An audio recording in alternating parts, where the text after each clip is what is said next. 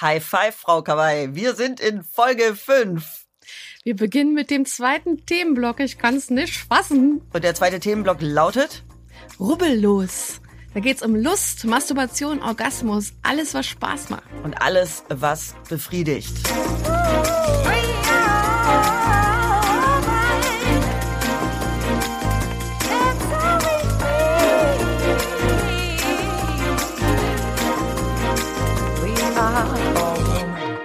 Hirn und Hupen mit Mia Bikawai und Vreni Frost. Wir freuen uns total, euch zum zweiten Themenblock zu begrüßen. Wir hatten großartige erste vier Folgen. Danke nochmal für euer grandioses Feedback. Ähm, wir wurden davon so ein bisschen überrollt, aber im positiven Sinne und haben uns wahnsinnig gefreut. Wir hatten ja vorher uns schon ein paar Gedanken gemacht und uns entschieden, über so ein kontroverses Thema zu sprechen. Aber eure Reaktionen haben uns wirklich ähm, überrollt, wahnsinnig berührt, erfreut, manchmal auch ein bisschen betroffen gemacht und uns aufgezeigt, wie wichtig dieses Thema ist. Und lasst bitte nicht nach, euch so rege bei uns zu melden. Da muss ich äh, vorab eine Sache sagen, die ich, glaube ich, in der allerersten Folge falsch gemacht habe. Ich habe gesagt, ihr könnt uns überall schreiben, auf Insta, auf unserer E-Mail-Adresse, über unsere WhatsApp-Nachricht. So, jetzt haben Mia und ich aber gemerkt, dass wir auf Insta mit euren Nachrichten nicht hinterherkommen.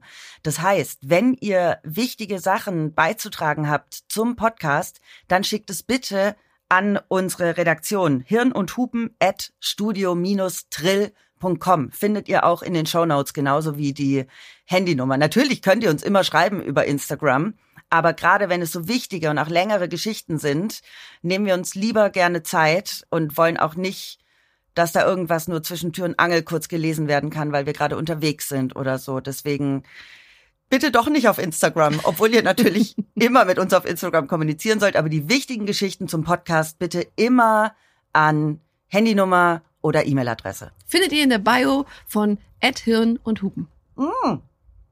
Stimmt, dafür schlucke ich mich ja fast am Kamillentee. Stimmt, auf Instagram. Wir haben ja jetzt auch einen eigenen Instagram-Account ja. eingerichtet. Die meisten von euch haben es bestimmt schon gesehen.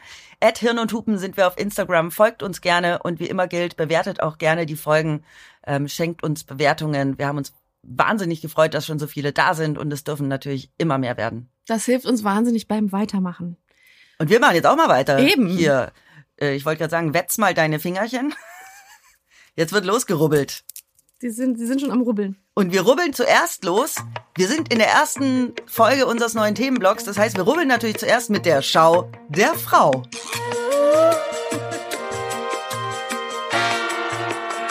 Die Schau der Frau. Und da haben wir wieder drei super News für euch. Es gibt den ersten weiblichen Crashtest-Dummy. Sie ist 1,62 Meter und wiegt 62 Kilogramm. Also sie steht nicht unbedingt für Vreni oder mich, aber doch für den Durchschnitt der weiblichen Bevölkerung. Ihr Name ist Eva und Eva steht auf Action, denn Eva ist der erste weibliche Crash-Test-Dummy. Und das ist deswegen fantastisch, denn es gab bisher nur männliche oder fast ausschließlich. Fast ja. ausschließlich, ne? Oder halt so pseudo-weibliche Modelle. Und dadurch, dass Eva jetzt völlig anders ist, nämlich wie eine Frau auch geformt ist, soll sie langfristig für mehr Schutz von Frauen bei Verkehrsunfällen sorgen. It's about time. It's sowas von about time. Die zweite Good News ist, dass zum ersten Mal die Antikrebspille erfolgreich verabreicht wurde. Das Medikament hat den Namen AOH 1996 und es hat noch einen langen Zulassungsweg vor sich, aber die ersten Ergebnisse sind ziemlich vielversprechend. Denn laut eines Studienberichts stoppt AOH 1996 das Wachstum von Tumoren, verhindert die Metastasierung und wirkt sich nicht toxisch auf gesunde Zellen aus. Die Good News nochmal extra für uns Frauen. Die Pille soll gegen mehrere Krebsarten helfen, darunter Brust- und Eierstockkrebs. Die Forscher erwarten bis 2024 weitere positive Ergebnisse in der Phasenstudie. Bis zur Marktzulassung in Europa ist es allerdings noch ein weiter Weg. Die Arbeitszeit von Frauen und Männern ist in Finnland erstmals auf gleichem Niveau. Ob Einkaufen, Putzen oder Kinderbetreuung. Finnland ist das erste Land überhaupt, in dem zum ersten Mal Männer und Frauen einen Gleichstand bei der Aufteilung von bezahlter und unbezahlter Arbeit erreichen. Im Jahr 2021 hätten Männer wie Frauen etwa gleich viel Zeit mit Arbeit verbracht, wenn man bezahlte und unbezahlte Arbeit zusammenrechnet, so das finnische Statistikamt. Allerdings wenden Frauen leider immer noch durchschnittlich 37 Minuten mehr für Hausarbeit auf als Männer. Also semi-good News, da geht noch mehr. Vor allen Dingen auch außerhalb von Finnland. Aber hallo.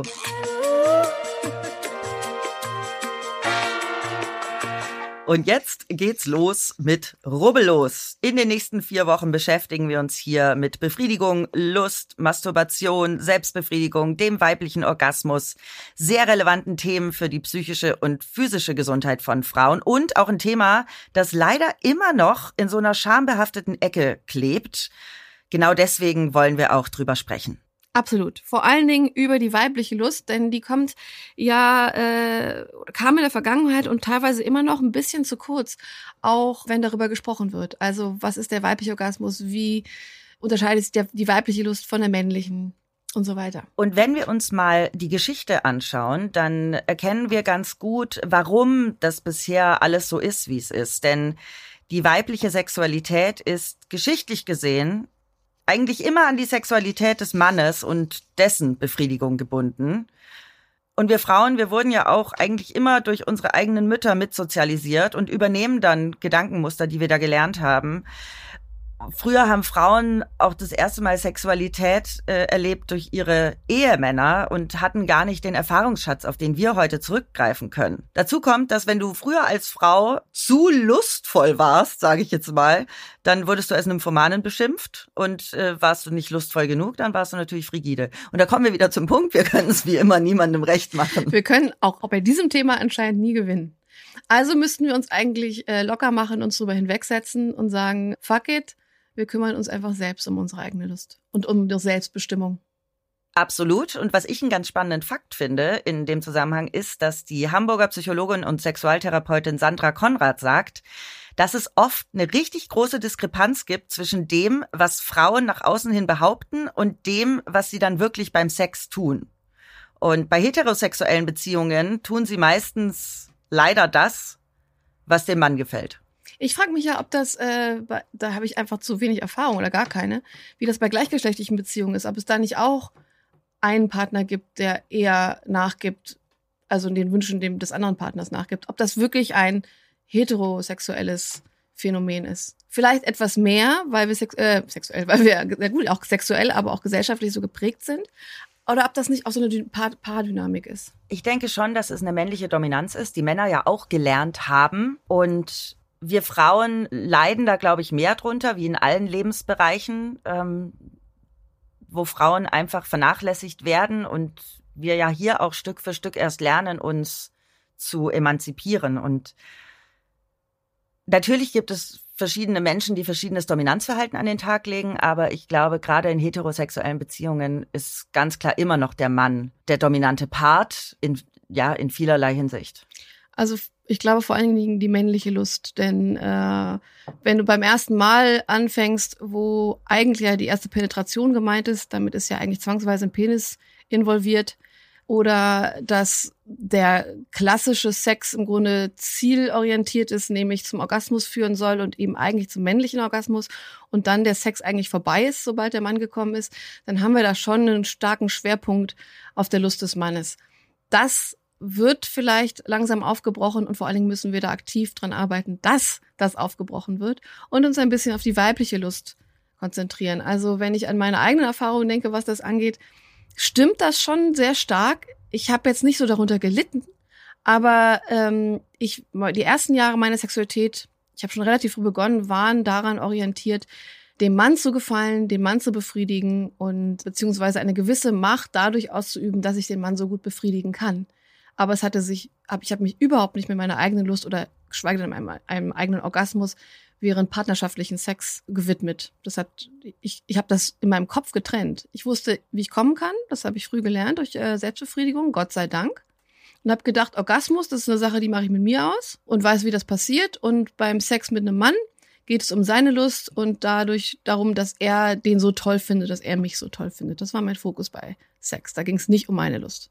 Du weißt ja, dass ich mich seit einiger Zeit in so einem Dilemma befinde, denn je mehr ich mich mit mir und, und meinem Körper und auch wir beide uns jetzt ja schon seit über zwei Jahren mit diesen Themen beschäftigen, desto mehr hinterfrage ich auch bei mir selber. Und ich habe so vor, ja, ist jetzt schon fast ein Jahr her, würde ich sagen. Ne? Da habe ich das erste Mal mit dir darüber gesprochen, dass ich meine eigene Lust eigentlich gar nicht so richtig kenne. Mhm. Und kam dann so auf den Trichter, dass ich immer nur das Gefühl hatte, performen zu müssen im Bett.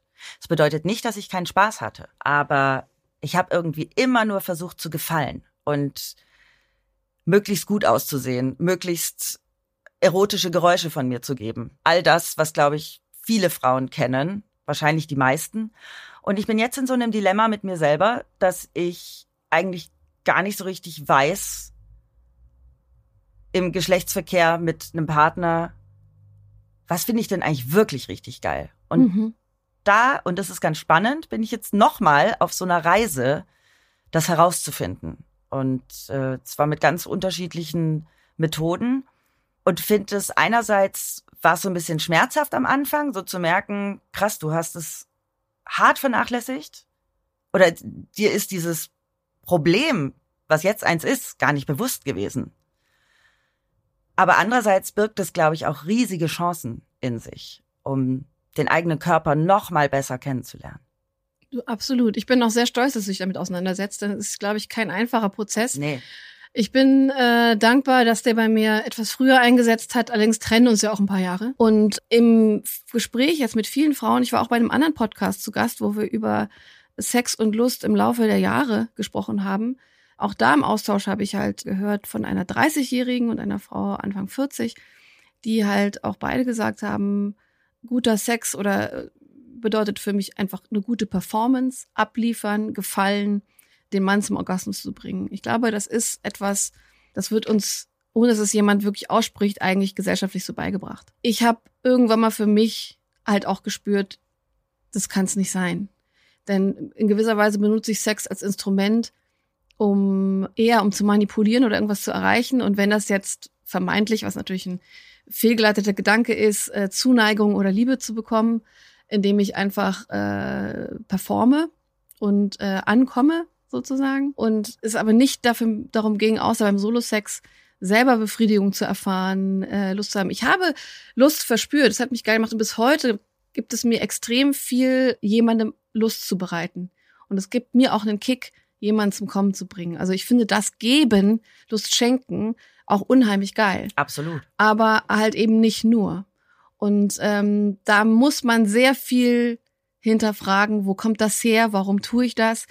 Es ist fast peinlich, es zuzugeben, aber ich war ziemlich lange extrem stolz drauf, in Anführungsstrichen echt gut im Bett zu sein, weil ich meinen Fokus so stark darauf gesetzt habe, einfach äh, so abzuliefern Mhm. und habe da Skills entwickelt und frag nicht, was, hab mir da was drauf eingebildet.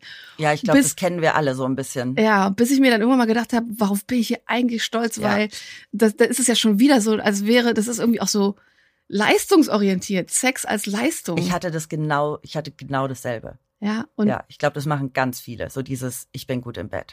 und was, was Aber ich bin gar nicht gut im Bett für mich selber, Ähm, sondern nee. ich bin gut im Bett für jemand anderen.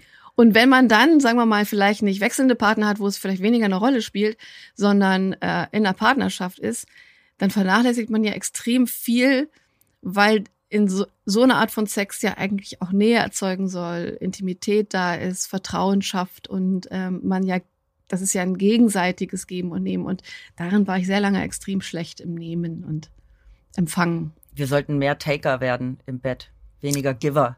Mittlerweile bin ich sehr gut im, im, im Taken. Da bin ich, das, darauf bin ich jetzt stolz. Ist doch gut, du hast dann immer was, worauf du stolz sein kannst. Finde ich gut. Ja, wenn ich das brauche. ja, aber tatsächlich, ähm, ich bin stolz auf mich, dass ich das, dass ich das für mich umdrehen konnte. Ja, Ich großartig. bin, also ich würde jetzt nicht sagen, ich bin angekommen, weil ich finde immer ankommen ist immer so etwas, wo ich denke, nee, es gibt kein Ende, Gott sei Dank. Das ist immer noch eine Entwicklung. Aber dass ich jetzt in äh, Sex mit einer anderen Person so komm, also überhaupt kommen kann und so gut kommen kann, das macht, also was heißt stolz, aber es macht mich glücklich. Ja, ja, das kann ich verstehen. War aber ein Weg. Ja, und den Weg gehen, denke ich, die meisten von uns. Was ich immer finde, was total hilft, um den eigenen Körper erstmal zu entdecken, ist Selbstbefriedigung. Und ich fand es echt spannend, dass nur jede vierte Deutsche oder jeder vierte Deutsche, also rund 27 Prozent, offen mit Freundinnen oder PartnerInnen über Selbstbefriedigung reden. Das sind 73 Prozent zu wenig. Ist es wirklich so? Ja, krass. Wahrscheinlich. Ja. Ich habe auch ganz lange nicht drüber gesprochen. Also es ist jetzt kein Smalltalk-Thema. Man spricht eher über den Sex mit dem Partner, mit Freundinnen, als irgendwie über die eigene Selbstbefriedigung. das stimmt. Also, ja. Ich weiß nicht, was Männer machen. Ich glaube, die, Die, machen sprechen gar nichts.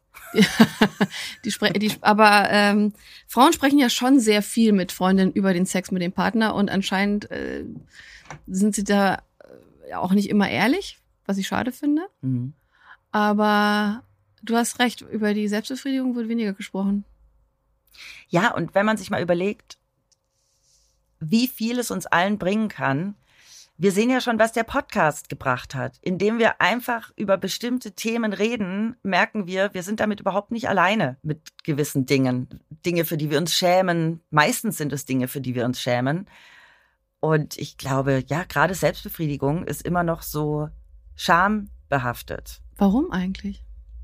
Ich meine, da hat man Sex mit jemandem, den man liebt. Das ist ja nicht immer so. Stimmt. Hat man nicht früher auch immer Menschen zur Selbstbefriedigung irgendwas erzählt? Wichsen macht blind und sowas? Ja, ja, blind oder blöd und äh, Frauen auch unfruchtbar. Und äh, man ist selbstmordgefährdet, glaube ich, oder? Echt? Mhm. Dann wäre ich aber Soll stark selbstmordgefährdet. Dann wäre ich wahrscheinlich schon längst tot. Wann hast du angefangen, dich selbst zu befriedigen? Ich glaube, ich habe angefangen, mich selber zu befriedigen, als ich noch nicht mal wusste, dass ich mich gerade selber befriedige Same. und dass es Sex ist oder dass es ein Orgasmus Ja. ist, was ich gerade hatte. Ich kann das Alter nicht festmachen, ich war aber wirklich jung. Also sechs, sieben, ich, ich kann es wirklich nicht sagen. Und zwar ähm, habe ich festgestellt, dass wenn ich mich an der Sofakante reibe, Mhm. Äh, dass das, Oh, das ist ganz angenehm. das ist ganz angenehm, Ja. ne? Weil als Kind dann hat man hat hockt man ja immer in ganz absurden Positionen auf dem Sofa, ne? Also äh, und, und turnt da irgendwie rum. Und dann habe ich irgendwie gemerkt, hm, hier Sofakante, nice. Und hatte da auch kein Schamgefühl, weil ich ja nicht wusste, was ich da mache. Ja. Und habe ich da gegeben, ich, und ich glaube sogar, dass ich es meiner kleinen Schwester gezeigt habe, die dann auch gedacht hat, hat äh, und dann hockten wir da zusammen. Oh die bringt mich um. Sie kann sich hoffentlich nicht mehr dran erinnern. Aber so, und ich weiß aber auch Ich gar nicht. stell's mir gerade bildlich vor. Ja, weil eigentlich ist es ja im Nachhinein süß, weil es gab kein Schamgefühl. Es war uns nicht klar, dass das. Ja. Es, ich meine, es hätte ja auch kein Schamgefühl geben müssen, wenn es Sex ist, aber uns selbst da waren wir zu zu ähm, zu rein für in gewisser Weise. Und dann habe ich gemerkt, hm, das gibt ein gutes Gefühl. Und mein erstes Erlebnis von von Orgasmen waren tatsächlich so so wie so eine kleine Explosion vor meinen Augen Mhm. Ein sehr warmes, wohliges Gefühl äh, unten und ich habe so, so, so Blitze gesehen und fand das ganz großartig und habe das auch genau so berichtet. Wem? Meine Schwester, die allerdings um einiges jünger war, also äh, und nur und die fand alles toll, was ihre große Schwester ihr sagt. Ja. Deswegen hat sie natürlich auch das gefeiert. Aber ich glaube nicht, dass sie es schon in dem Zeitpunkt schon nachvollziehen konnte. Und ähm, ich kann mich aber nicht erinnern, wann, wann und ob es bei mir dann irgendwann mal eine klare Erkenntnis gab darüber, was ich da eigentlich tue. Sondern es ging dann so über in, äh, wenn ich im Bett lag, da habe ich mich unten angefasst. Dann, das war der nächste Schritt. Und das war einfach angenehm. Und dann bin ich da auch eingeschlafen. Also das, äh, das ist, sind alles noch diese ersten Erfahrungen, wo man noch gar nicht so genau weiß, was man da eigentlich tut. Schon Babys erleben übrigens sexuelle Erregung. Mhm. Und äh, Kleinkinder erkunden ihren Körper ungefähr ab dem zweiten Lebensjahr und fassen ihre Genitalien an, versuchen den eigenen Körper zu begreifen. Und das ist genau das, was du sagst. Diese wohligen Begleiterscheinungen ist das, was man dann erlebt. Ich war, glaube ich, acht oder neun und wusste damals auch noch gar nicht, was ich mache. Ich habe auch jetzt nicht so den Moment, ab dem ich es dann wusste. Bei mir war es nur so, ich konnte ohne abends nicht mehr einschlafen. Mhm. Es war für mich ein absoluter Zwang geworden, mich abends selbst zu befriedigen. Das war für mich zum Einschlafen so. Und wenn es dann natürlich irgendwie auf Klassenfahrt ging oder auf Chorfahrt, Orchester, was weiß ich was, irgendwohin Urlaub mit Geschwistern, dann war das natürlich meistens ein Problem. Das heißt, da wusstest du schon, dass es was Sexuelles ist und dass, dass es vielleicht Ja, äh, nicht jeder mitkriegen sollte. ja. Mhm. Also mir war klar, dass ich es, glaube ich, nicht so cool fände, wenn das so viele mitbekommen. Und es führte dann, ich weiß das auch noch, es führte auch so weit, dass ich irgendwann mal, wir müssen uns nachher mal darüber unterhalten, wie wir uns selbst befriedigen. Also bei mir Mhm. ist es so, dass ich meine Beine relativ angespannt sind Und ich habe da irgendwann mal so eine Woche lang Kopfschmerzen gehabt. Wirklich, ich lag abends im Bett und dachte, was ist jetzt dieser Scheiß? Warum funktioniert das nicht und warum kriege ich Kopfweh? Und Weil du so äh, angespannt warst? ja, ich glaube schon. Sehr spannend. Ja. Ja. Und jetzt so die letzten Jahre hat es rapide nachgelassen, seit ich arbeite, seit ich irgendwie abends Also was so jetzt die Kopfschmerzen bin. oder das Die? Selbstbefriedigung. Die, Okay. Kopf, die Kopfschmerzen waren, das war nur so eine kurze Phase, das war ganz komisch. Äh, könnt ihr uns mal schreiben, bitte, äh, ob jemand von euch auch Kopfschmerzen gekriegt hat beim Selbstbefriedigen? Weil da, dadurch, dass man sich ja, ich, ich tausche mich jetzt mit Mia aus und habe mich auch so mit Freundinnen ausgetauscht, aber ich glaube, so richtig offen drüber gesprochen äh, habe ich noch nicht. Deswegen, wenn jemand von euch auch Kopfschmerzen beim Masturbieren kriegt, bitte meldet euch bei mir. Wir gründen eine Gruppe. Mir hilft es tatsächlich eher gegen Kopfschmerzen. Ja, Also- das kenne ich, das kenn ich auch. Ähm, äh, die Kopfschmerzen entstanden auch erst währenddessen. Mhm. Weil du so angespannt Ich warst. weiß es nicht. Ja. Super Also bei Migräne geht's bei mir nicht, weil bei Migräne darf mich niemand anfassen, Ja. ich mich selber auch nicht Ja. und, und so. Aber bei Kopfschmerzen kann das sehr lösend sein. Ich finde auch bei Regelschmerzen tatsächlich, dass so ein Orgasmus hilft. Ich habe noch nicht davon gehört, dass man von Selbstbefriedigung Kopfschmerz kriegt. Aber das finde ich sehr spannend, weil mir sich da die Frage stellt, wie du dich selber befriedigst. Das erzähle ich dir jetzt. Ja. So, meistens befriedige, also früher, beziehungsweise mache ich glaube ich immer noch, ich muss eine Hand unter meinen Po legen, dass der Mhm. Po so ein bisschen erhöht ist. Okay. Und ich mache das, ich äh, dringe nicht ein. Ich habe so eine Technik mit meinen vier Fingern, Mhm. die ich quasi wie so einlogge oberhalb meines Kitzlers. Ich, ich versuche mir jetzt gerade, ich baue es gerade in meinem Kopf nach, okay? Also ich, ich äh, Wie so ein kleines Schäufelchen. Ich wie so ein kleines Schäufelchen. Mir sieht gerade, ich sitze hier gerade. Und ich mache auch so ein Schaufel Wir machen mal, wir machen mal nachher ein Foto für euch, äh, was wir dann posten in der in der Woche. Also ich habe hier so ein Schäufelchen und das Ja. logge ich dann quasi am oberen Part der inneren. Ja, jetzt kommt unsere Produzentin um die Ecke und guckt, die- was wir machen. Über die Vulva legst du das dann, oder? Genau, ich äh, mache das quasi in die oberen Schamlippen. Also hier sind die oberen Schamlippen wie so ein V und dann mache ich das so hier so rein. Und dann habe ich so eine Rubbeltechnik.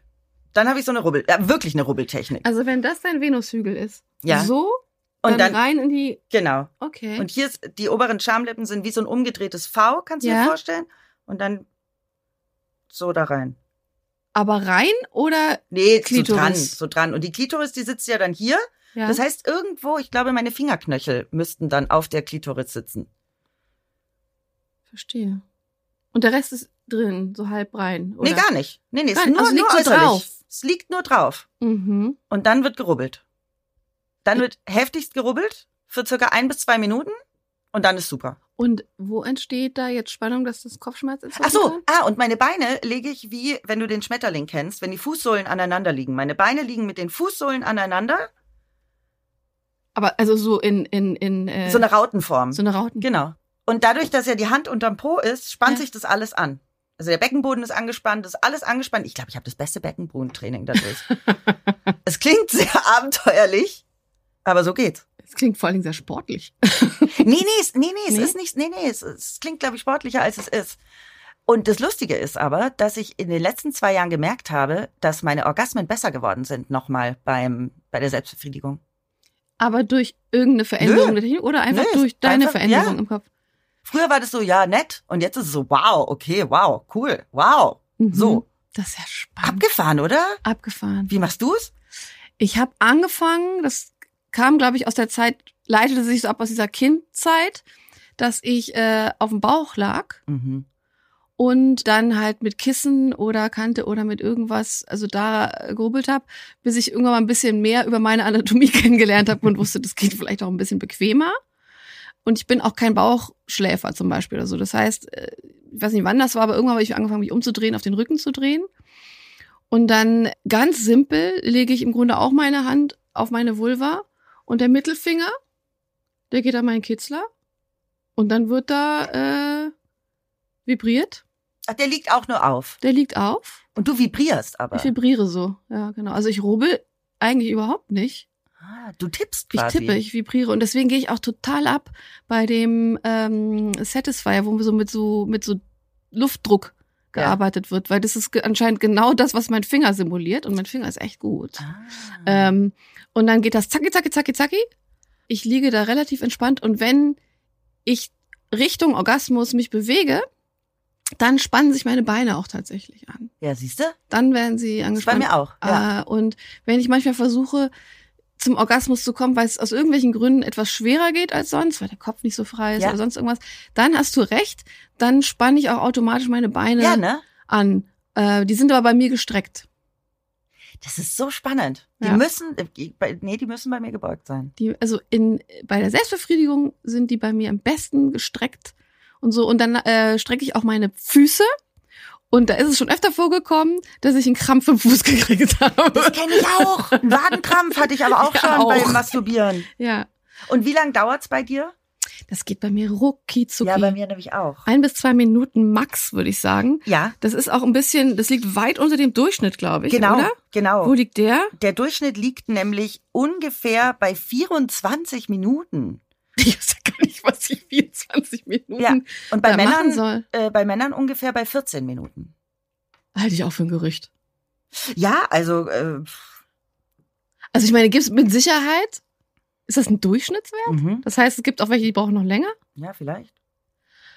Ich meine, klar, man soll ja nicht immer von sich auf andere schließen, aber Und Hä? wir reden ja auch nicht offen drüber. Das heißt, das heißt, ja. nur weil es bei uns so schnell geht, vielleicht wäre es auch schön, das länger zu machen. Weil was jetzt, wenn wir über Orga- Orgasmus sprechen, ne, da habe ich ganz klare Unterschiede. Der Orgasmus, den ich in der Regel bekomme, wenn ich mich selber befriedige, der ist vergleichsweise, der ist nett, aber der ist vergleichsweise unspektakulär und der reicht mir dann aber auch vollkommen aus. Meistens zum Entspannen und zum Einschlafen.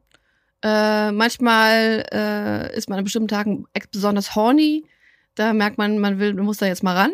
Aber da bin ich ja tatsächlich, da brauche ich auch kaum irgendwie, also irgendwelche Reize von außen. Da ähm, denk, also ich denke zum Beispiel dann meistens an sehr geilen Sex, den ich hatte oder habe mit jemandem, dem, dem ich, den ich mag. Und dann ist die Sache ganz schnell erledigt und der Orgasmus ist nice, entspannt, ich bin, ich bin entspannt, super. Ich habe auch keine Ansprüche an diesen Orgasmus. Richtig geile Orgasmen, mittlerweile muss ich sagen, kriege ich eher beim Sex mit jemand anderem. Ja, spannend. Und da äh, über die Jahre habe ich es wirklich, habe ich für mich auf äh, unterschiedliche Formen des Orgasmus, unterschiedliche Intensitäten und unterschiedliche Frequenz erspürt. Und das ist alles etwas, was bei mir, also Selbstbefriedigung ist bei mir mittlerweile so viel unspektakulärer geworden und eher so ein Entspannungsmechanismus als früher. Da war es ja das Medium, das mir praktisch die Lust verschafft hat. Und jetzt schönerweise äh, kann ich sehr viel Lust und Befriedigung beim ähm, Sex mit jemand anderem äh, erfahren. Und äh, Selbstbefriedigung, die ich immer noch sehr gerne äh, praktiziere, ist wirklich so ein Entspannungselement. Unspektakulär eher. Ich habe gerade so einen Gedanken. es gibt ja so Männer, die finden es total geil, wenn du dich vor ihnen selbst befriedigst. Wo wirklich? Also an sämtliche Männer, die das jemals von mir wollten. Ihr habt da niemals die ehrliche, echte Performance meiner Das will auch keiner. Es oder? ist unspektakulär. Es ist mega unspektakulär und es sieht halt auch, glaube ich, auch nicht besonders ästhetisch aus. Ich meine, ich lieg da wie so ein Frosch, glaube ich, oder? Obwohl- und du wie so eine so eine äh, so Wie so ein Spargel. Spargel und Frosch. nee, mal ernsthaft. So dieses, ja, Frauen, äh, äh, oder dieses befriedige dich doch mal vor mir selbst. Und also ich fasse mir auch nie an die Titten und so. Das mache ich dann schon. Also das ist dann das wieder macht man Performance. dann. Genau, macht das man ist dann schon wieder Performance. Ich mache das mache ich aber auch gern. Also ich meine, es kann auch manchmal heiß sein, gerade wenn ich, Natürlich. wenn ich jetzt zum Beispiel so so so Cybersex oder so habe, weil mein Partner jetzt nicht in der gleichen Stadt ist und so weiter, dann nutzt man ja auch mal FaceTime und Co. Ja, da wenn der jetzt da eine Minute dabei zuguckt, wie ich mich da unten vibrierend äh, mit an, äh, mit irgendwie angespannten Beinen liege, das ist kein Antörner. Dieser Gedanke kam mir auch gerade. Es ist halt, wenn man das ehrlich durchführen würde, wäre das bei mir halt einfach auch überhaupt Ja, aber wenn man ganz Abturner. ehrlich darauf antworten würde mit, was hast du gerade an und du sagst, mein Pinguin äh, Onesie, dann äh, ist es auch nicht sexy. Die, es, es gibt ja so Sachen, also wenn ich Fremdes fragen, finde ich es übergriffig, aber wenn ich jetzt frage, na, liegst du schon im Bett? Ja, was hast du an? Sag ja, mein Schlüppi und mein graues Oversize-T-Shirt, mein, äh, das ist, das ist ja die Realität. Ne? Das macht man dann mit sich selber aus. Ich, da muss man ja auch nicht sexy sein, aber ich, auch für einen Partner will ich dann schon ein bisschen mehr abliefern. Und das Ding ist, Sex ist ja auch immer noch so ein Spiel. Und Lust entsteht ja auch genau durch dieses Spiel. Also Ja. man muss beim Sex nicht komplett authentisch sein, wie man mit sich selbst Sex hat, weil das sind zwei unterschiedliche Arten von Sex. Ich glaube, man ist in beidem authentisch, weil das eine ist halt das, der Sex, den man mit sich selber hat. Ja.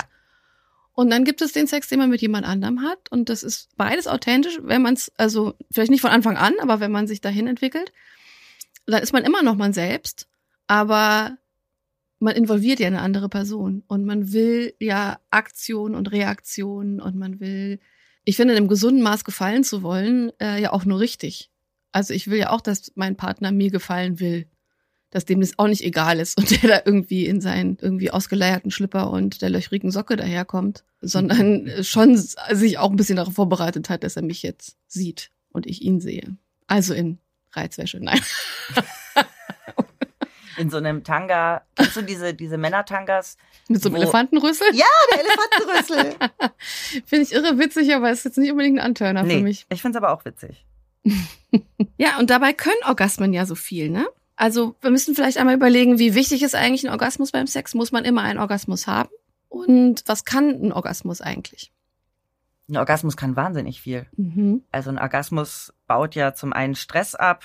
Ja, also das Adrenalin steigt, Genau. äh, das Stresshormon Cortisol äh, nimmt um den Höhepunkt herum ab, es stärkt das Immunsystem. Ja, es gibt äh, eine, es gibt Forschungen an der US-amerikanischen Wilkes University, die haben ergeben, dass sich durch die Ausschüttung der Sexualhormone bei einem Orgasmus die Killerzellen, also die Antikörper, die wir im Blut haben, verdoppeln. Gott, sind wir gesund, was das angeht. Warum bist du eigentlich immer noch so krank, Vreni? Was ist da los? Ey, ohne Witz. Und scheinbar äh, wird der Zyklus regelmäßiger. Aha. Das haben äh, Studien der Columbia und der Stanford University herausgefunden. Frauen, die mindestens einmal pro Woche sexuell aktiv sind, haben einen regelmäßigeren Zyklus. Aber laut der Universität Münster soll es ja auch Migräne lindern und bis zu 75 Prozent schmerzunempfindlicher machen. So, vielleicht solltest du während deiner Migräne doch mal rubbeln. Wenn, wenn ich wirklich heftige Migräne habe, dann möchte ich mich weder selbst anfassen noch angefasst werden. Allerdings diese 75 Prozent schmerzunempfindlicher, vielleicht nicht nur während der Migräne, die interessieren mich, denn ich habe ja wirklich eine extrem hohe Schmerztoleranz. Mir tut ja fast nichts weh. Das stimmt. Ich finde ja sogar Tätowieren angenehm und so. Aber das, das kann ja nicht von viel Selbstbefriedigung kommen. Ah, nee, Orgasmus. Orgasmus. Naja, wer, wer weiß. Vielleicht habe ich einfach wirklich geile Orgasmen, die mich Ja. schmerzunempfindlicher machen. Ein Orgasmus kann übrigens bis zu 30 Sekunden dauern. Habe ich erlebt. Habe ich, glaube ich, auch schon erlebt. Ich habe auch multiple Orgasmen erlebt, nicht von Anfang an und auch nicht. Das geht mir übrigens mit klitoralem, vaginalem Orgasmus, was grundsätzlich ein bisschen das Gleiche ist. Das, da kann man nochmal differenzieren, wo, wo es da Missverständnisse gibt. Äh, aber auch bei multiplen Orgasmen oder bei Orgasmen durch Analverkehr, wie auch immer. Ähm, die, die sind so unterschiedlich und die können auch eine ganz andere Intensität haben und eine ganz andere Dauer haben. Ich weiß noch, als ich das erste Mal meinen einen multiplen Orgasmus hatte. Das heißt, es ging also ab wie Schmitz Katze und ich dachte die ganze Zeit nur so, wow, wow. Das war wirklich, mein ganzer Körper war involviert. Ich war in so einem, in so einem Rauschzustand. Und dann dachte ich, dann ebbt das ja so ein bisschen ab. Und das, also bei mir ebbt das tatsächlich relativ lange ab. Also ich habe noch einige Zeit danach noch so Zuckungen und es ist, geht nochmal durch meinen Körper, was ich sehr schön finde. Und dann war das so, dass es aber bevor es überhaupt wirklich abgeebbt ist, praktisch wie noch eine zweite Welle kam. Und dann kam noch eine Welle. Und das ging, also ich meine, das fühlte sich für mich ewig an, aber es waren bestimmt 30 Sekunden, was lange ist eigentlich. Und danach war ich so erschöpft und sehr wackelig auf den Beinen Mhm. und hatte äh, hab wirklich gedacht, was war das? Und natürlich auch, wie großartig war das. Ist aber jetzt nicht unbedingt der Regelfall. Ich hatte äh, früher auch multiple Orgasmen und ich habe manchmal musste ich danach heulen, Ja. weil ich so fertig war, dass dann einfach die Tränen kamen. So, aber wirklich nur so dieses Fuck, was war das denn? Was mir jetzt aber gerade auffällt, ist, dass ich früher so Anfang 20 da war das, äh, das war so die Zeit, habe ich vor Freundinnen eher damit angegeben. Und ich glaube, das ist was ganz Dummes, was man machen kann, vor Freundinnen mit Orgasmen angeben. Also, Weil- dass du einen Orgasmus bekommst. ja, oder Ja. überhaupt, dass du dann sagst, oh, heute Nacht, ich hatte sieben Orgasmen oder was weiß ich was. Ich glaube, das ist total, eigentlich war es total kacke, Mhm. weil es äh, vielen Frauen eben nicht so geht. Ja. Ähm, ist ja auch ein, ein großes Thema, äh, die Lustlosigkeit. Die werden wir auch noch in einem Themenblock behandeln, übrigens im nächsten. Genau, im nächsten, weil die verdient einen eigenen Themenblock. Dann auch da, genauso wie die weibliche Lust, ist es sehr komplex, sehr vielfältig und äh, verdient es, dass wir da wirklich eingehend darüber reden. Denn es ist auch ein Phänomen unserer Gesellschaft, in unserer Gesellschaft, Lustlosigkeit. Und ich glaube, ich habe viele Frauen auch verunsichert mit Aussagen, die ich getroffen habe. Unbewusst. Oh, das habe ich mit Sicherheit auch. Ich habe auch immer relativ offen über meine Orgasmen gesprochen, auch mit einem gewissen Stolz, wenn ich drüber nachdenke. Ja. Oder auch eine Selbstverständlichkeit vielleicht. War da eher unsensibel, genauso wie wenn man darüber gesprochen hat, was man nicht alles im Sex, beim Sex macht. Genau. Was ich jetzt will es jetzt nicht äh, hundertprozentig beschwören, aber ich habe ich hab jetzt zum Beispiel nicht geflunkert. Also ich habe jetzt nicht gesagt, ich hatte sieben Orgasmen heute Nacht und hatte keine sieben Orgasmen. Mhm. Das habe ich jetzt nicht so gemacht. Nee, das habe ich auch nicht, aber ich habe mit dem angegeben. Was ich wirklich äh, gemacht Was habe halt und so, war. ja, und das auch tatsächlich, glaube ich, auch mit einem gewissen Stolz. So im Nachhinein betrachtet nicht sehr empowernd für andere. Aber da war ich auch noch nicht so weit. Ich auch nicht und mir war das, glaube ich, auch nicht bewusst, dass es, dass es vielleicht nicht allen so geht und dass es jemand auch treffen kann. Genau. Das war mir auch überhaupt Also weil, nicht bewusst. weil Bösartigkeit unterstelle ich mir da jetzt nicht. Nein. Vielleicht eher, eher so eine Art, also mangelndes Selbstbewusstsein, beziehungsweise so dieser Stolz darauf, dass es so ist. Genau. Gemischt mit der Selbstverständlichkeit, dass es einem eben vielleicht geschenkt ist, dass es einem nicht so schwer fällt, wie vielleicht anderen. Aber ich habe diesen Vergleich auch gar nicht gezogen. Ich habe auch gar nicht gedacht, dass es vielleicht nicht allen so geht. Nee, mir kam das auch jetzt erst in unserem Gespräch. Also gerade eben vor einer Minute. Mhm. Mir kam das ein bisschen vor, seitdem ich äh, mit Frauen ein bisschen mehr über Sex gesprochen habe. Das ist auch ein Phänomen der letzten Jahre eigentlich äh, in, in meiner Erfahrung, dass man dann auch mal wirklich auch bei dem Thema sich ein bisschen mehr öffnet und ehrlicher ist. Und ich habe in den letzten Jahren zum allerersten Mal von Freundinnen oder halt auch eben in, äh, von Fremdfrauen im in, in, in Insta-Messages oder bei einem anderen Podcast oder in irgendwelchen in einem anderen Rahmen im Grunde erst gehört, welche Probleme es da gibt. Da auch erst eine Empathie dafür entwickelt. Und ich empfinde mich als ziemlich empathischen Menschen, aber ich bin, ich habe ziemlich lange mich nicht damit auseinandergesetzt, dass das teilweise Probleme machen kann. Ja. Wobei Lustlosigkeit, darüber sprechen wir ja dann ja noch in Ruhe, das habe ich ja dann auch erfahren. Und da wurde sich schon mehr geöffnet und da ist auch mehr Empathie zu spüren. Aber das werden wir dann wirklich nochmal getrennt behandeln. Ich habe zum Beispiel auch immer eigentlich schon damit angegeben, schon so ein bisschen Pick-me-Girl-Attitude, dass Mhm. ich vaginal und klitoral kommen kann. Mhm. Äh, das ist, heute wissen wir, dass es eigentlich keinen Unterschied gibt zwischen dem vaginalen und dem klitoralen Orgasmus. Ich dachte ja früher auch, die Klitoris, äh, Klitoris ist nur diese Der kleine Bubbel da der vorne, kleine der Bubbel Knopf, da ne? vorne und weiß ja heute sehr viel mehr, nämlich, dass die äh, Klitoris äh, riesig ist. Und diese Unterscheidung zwischen klitoralem und vaginalem Orgasmus ist ja weit verbreitet.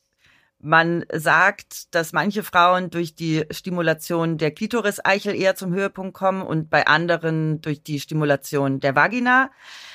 Studien haben aber mittlerweile gezeigt, dass die Klitoris viel mehr ist als dieser kleine Knubbel, über den wir gerade gesprochen haben.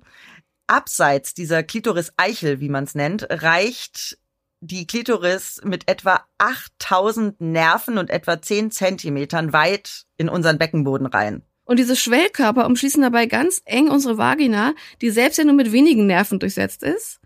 Und wenn du diesen vaginalen Kanal stimulierst, dann ist das im Grunde gleichzeitig die Stimulation der Klitoris, halt nur nicht eben des Knubbels, also der Klitoris-Eichel, sondern dieser Stränge, die da durchgehen. Also wir haben ja jetzt auch gerade äh, Ohrringe äh, verschenkt, in denen man eigentlich sehr gut die Form der Klitoris sehen kann, die ja eigentlich, finde ich, so einer Wünschelrute ein bisschen Ja, wir hatten entspricht. Klitorisohrringe Ja. nach unserem Podcast-Dinner. Da hatten wir ganz viele süße kleine Klitorisohrringe für unsere Gästinnen und Gäste, die wir von Beate Use bekommen haben. Ja, die waren auch, also da hat man auch gesehen, wie hübsch unsere Klitoris eigentlich ist und wie viel mehr das ist. Und ich finde die, dieser Wünscheroutenvergleich eigentlich ganz nice. Und das erklärt auch, wieso wir vermeintlich vaginal kommen können, weil natürlich die Nerven einfach im Vaginalkanal stimuliert werden, die aber zur Klitoris gehören. Und das zeigt mir halt wieder auf, wie wenig eigentlich die, die weibliche Klitoris oder die Klitoris selbst äh, studiert wird. Denn äh, in der Medizin wird das kaum, äh, dieses Organ, wenn du so, oder diese, dieses Körperteil wird kaum behandelt, denn es dient ja ausschließlich der weiblichen Lust.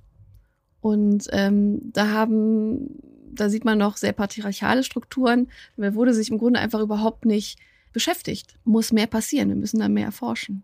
Dann würden wir sowas vielleicht auch schon viel früher wissen. Absolut. Klitoraler, vaginaler Orgasmus sollte man gar nicht trennen. Nee, und auch der G-Punkt, ob man ihn jetzt jemals gefunden hat oder nicht. Ähm, manchmal denke ich ja, manchmal denke ich wieder nein. äh, ist deswegen auch so empfindlich, weil er eben ganz nah an der äh, Klitoris sitzt. Er grenzt an Teile der inneren Klitoris. Ja. Nochmal zum Thema Selbstbefriedigung. Wie oft befriedigst du dich selbst? Das ist phasenabhängig tatsächlich. Also früher habe ich mich, glaube ich, täglich Ja. äh, selbst befriedigt. Das hat nachgelassen, was nicht unbedingt bedeutet, dass meine Lust nachgelassen hat, sondern irgendwie mein Tag voller geworden Ja. ist und was weiß ich und so. Und äh, dann unterscheidet sich das auch, ob ich in einer Partnerschaft bin oder nicht. Ähm, dadurch, dass äh, ich in einer Partnerschaft bin, die in einer Fernbeziehung, wenn du so willst, ist der äh, gibt es viel Sex, der über äh, Internet oder Telefon stattfindet. Das heißt, das ist ja so eine so ein, so ein Semi-Selbstbefriedigung. Das heißt, man hat Sex mit jemandem, während man sich selber anfasst. Und dann kommt man gemeinsam. Das ist ja so ein Hybrid, ein bisschen, was das angeht. Habe ich noch nie gemacht. Nee? Ich hatte noch nie Telefonsex. Noch nie. Okay, aber du hast ja auch einen pa festen Partner, der in der gleichen Stadt lebt. Gut. Seit Den habe ich eigentlich auch 3000 schon Jahren. so lange, seit es Smartphones gibt. Das erklärt's vielleicht ein bisschen. Das erklärt das vielleicht. Ja. Also äh, ich habe ich hatte das schon viel und äh, habe das sogar und bin letztlich auch froh, dass es diese Möglichkeit gibt. Ja. Mittlerweile relativ problemlos mit so einem Handy äh, sich zu sehen, hören. Äh, ja, es und gibt doch auch Sextoys, die man übers Handy steuern. Also du könntest seins und er deins steuern übers Handy. Sowas gibt es mittlerweile ja auch schon. Stimmt, das gibt's. Ich muss sagen, ich habe manchmal beim beim Sex äh, Freude daran, wenn man zum Beispiel so ein Vibrierei einführt und dem Partner dann die Macht gibt, also die Verbindung damit rausgeht. Ich finde das sexy. Äh, allerdings, wenn ich jetzt äh, äh, so so Fernsex habe, brauche ich keine keine Toys oder irgendwas, sondern ich will ihn sehen und hören und das tönt mich so an. Das ist, äh, das ist ja eine Sache, die in 0, nix Ja. äh, liegt. Also es ist vielleicht nicht in einer Minute, weil ich ein bisschen länger Freude daran haben will. Aber ähm, da muss ich jetzt nicht noch irgendwelche Bedienungsknöpfe drücken, sondern da bin ich schon sehr äh, bei ihm. Da hau ich mal wieder eine kleine äh, Studie raus. Denn laut einer aktuellen Studie des Marktforschungsunternehmens Apinio masturbieren Männer durchschnittlich 140 Mal und Frauen 53 Mal im Jahr. Und das geschlechtsspezifische Gefälle bei der Selbstbefriedigung zwischen Männern und Frauen ist von 68 Prozent im Vorjahr auf 62 Prozent gesunken. Und Experten nennen dieses Ungleichgewicht Masturbation Gap. Wir haben also den Gender Pay Gap, den Gender Pension Gap, den Masturbation Gap. Wir haben Den überall Orgasm Gaps. Gap, Orgasm Thigh Gap. Ja, Ja, also auch da, also mag ja sein, ist bestimmt auch wieder ein Durchschnittswert und wer weiß, was man da so angibt bei solchen Befragungen. Ich finde 53 bei mir äh, wenig. nee, guck mal, 53 Mal ist ja ungefähr jeder fünfte Tag.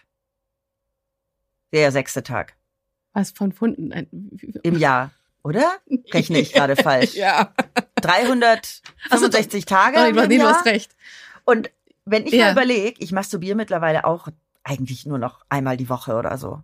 Okay, das meinte ich zum Beispiel nicht mit, ich äh, masturbiere nicht mehr so oft wie früher, weil das war täglich. Ja. Und jetzt ist das schon so zwei bis dreimal die Woche. Ja, in guten Phasen ist es bei mir auch so, aber nee, zurzeit krank, dunkel, kein Bock, müde. nee, doch, ich kann das, doch, da, da würde ich mich mit dazu ordnen, glaube ich. Ja? Ja. Also ich habe tatsächlich jetzt in der letzten Zeit das Phänomen, dass also in meinem Kopf so viel abgeht, weil einfach gerade sehr viel in meinem Leben ist. Und das ist auch nicht immer alles super und dass ich meinen Kopf nicht ausgeschaltet kriege. Also ich, da, da geht's ab und äh, ich krieg den Kopf nicht ruhig gestellt und sonst irgendwas. Und manchmal äh, spiele ich ewig irgendwelche Spiele am Handy, auch nicht besonders gesund, oder ich lasse halt Netflix ewig laufen, mache einen Podcast an für Musik und manchmal klappt das alles nicht. Und da muss man, muss ich immer die Kurve kriegen. Manchmal ist der Kopf dann so voll, dass es mich, dass ich auch einfach nicht geil bin. Das ist dann für mich aber fast schon ein Alarmzeichen, dass einfach ein zu krasser Overload ist, seelisch, und ich da auch nochmal irgendwie ansetzen muss, mich, mir das alles bewusster zu machen und irgendwelche Mittel finden muss, mich im Grunde wieder ein bisschen mehr in Balance zu bringen. Aber in der Regel ist es so, dass wenn ich dann äh, die Minute aufbringe, anderthalb Minuten, zwei, äh, mal zu kommen, dass es mir schon hilft, dass ich den Kopf mal abschalte und schlafen kann. Und das ist bei mir genau umgekehrt, denn mein Kopf arbeitet dann so viel, dass äh, Du gar nicht erst überhaupt nicht Stimmung geht. kommst. Nee, Mhm. geht null. Ähm, Kopf ist ja so wichtig, Ja. finde ich, bei, bei Sex. Und dann passiert so viel in meinem Kopf, dass ich schon genau weiß, es funktioniert nicht. Also bei mir ist es immer, ich habe irgendwelche, meist irgendwelche Pornofantasien, die bei mir ablaufen. Also ich bin nie selbst involviert bei der, Ah. bei der Selbstbefriedigung. Okay. Es sind immer, meistens haben die nicht mal Gesichter. Echt? Ja. Äh. Und das ist wie so ein Film, der dann abläuft. Das ist eigentlich auch immer genau das Gleiche. Es ist immer das Gleiche. Ha. Ja. Das finde ich interessant. Bei mir ist es nicht das Gleiche. Und bei mir ist es immer so, dass ähm, selbst wenn ich äh, zur Stimulation Porno gucke, was ich eigentlich nicht immer tue, weil ich es nicht brauche, manchmal hilft es aber gerade, wenn man im Kopf einfach Genau. so, äh, dann helfen halt eben auch visuelle Reize, dass ich mir selbst dann was aussuche, was mich also in der praktisch, also in der, was die da machen, finde ich antörnt.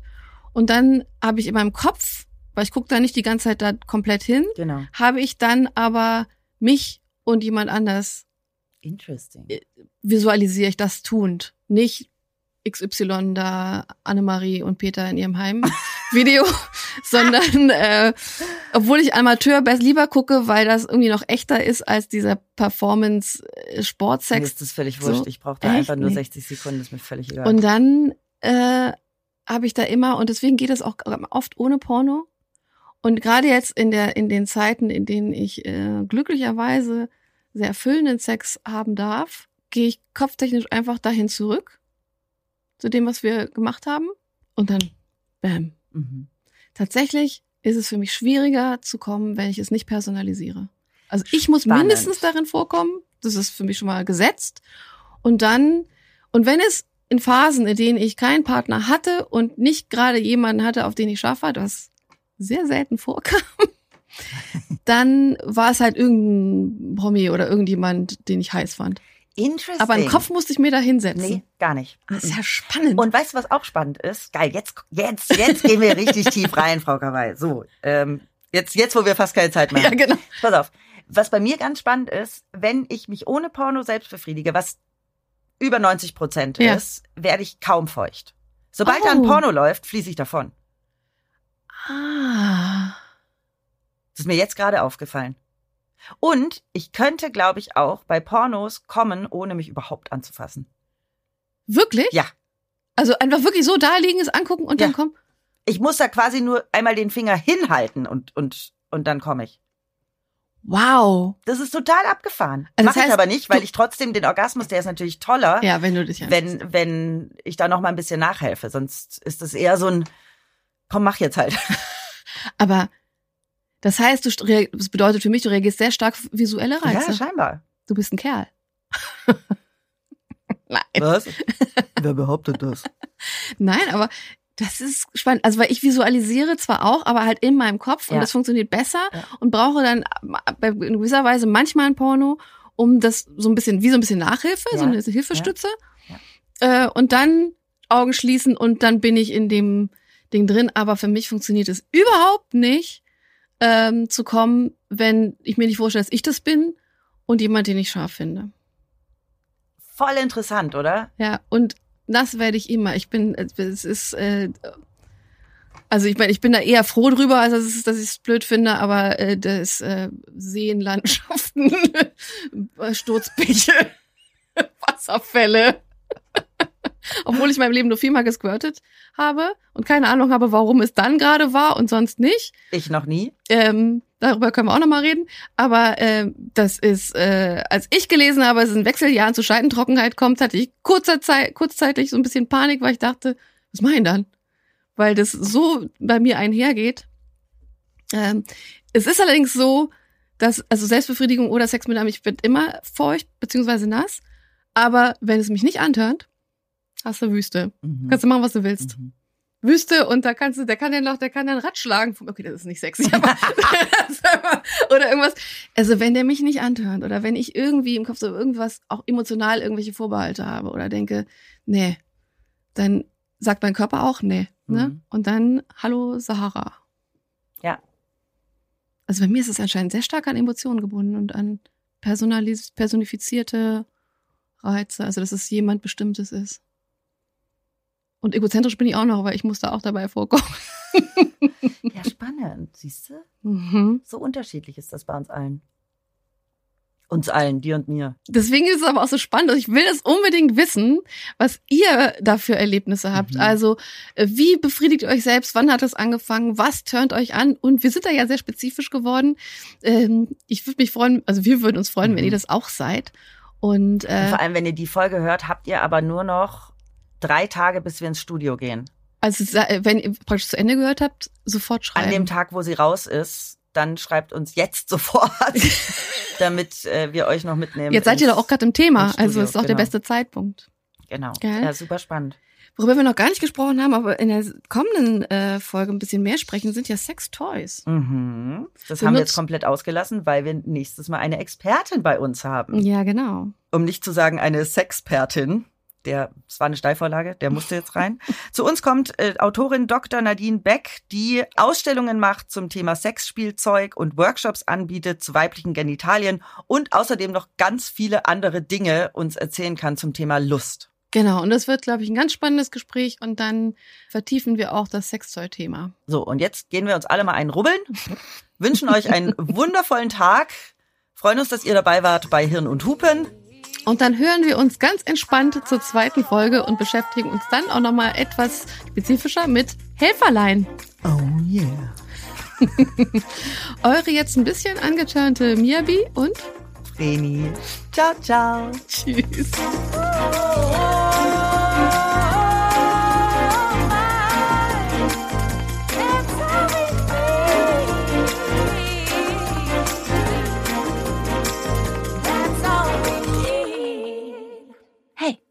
Hirn und Hupen ist eine Produktion von Studio Trill.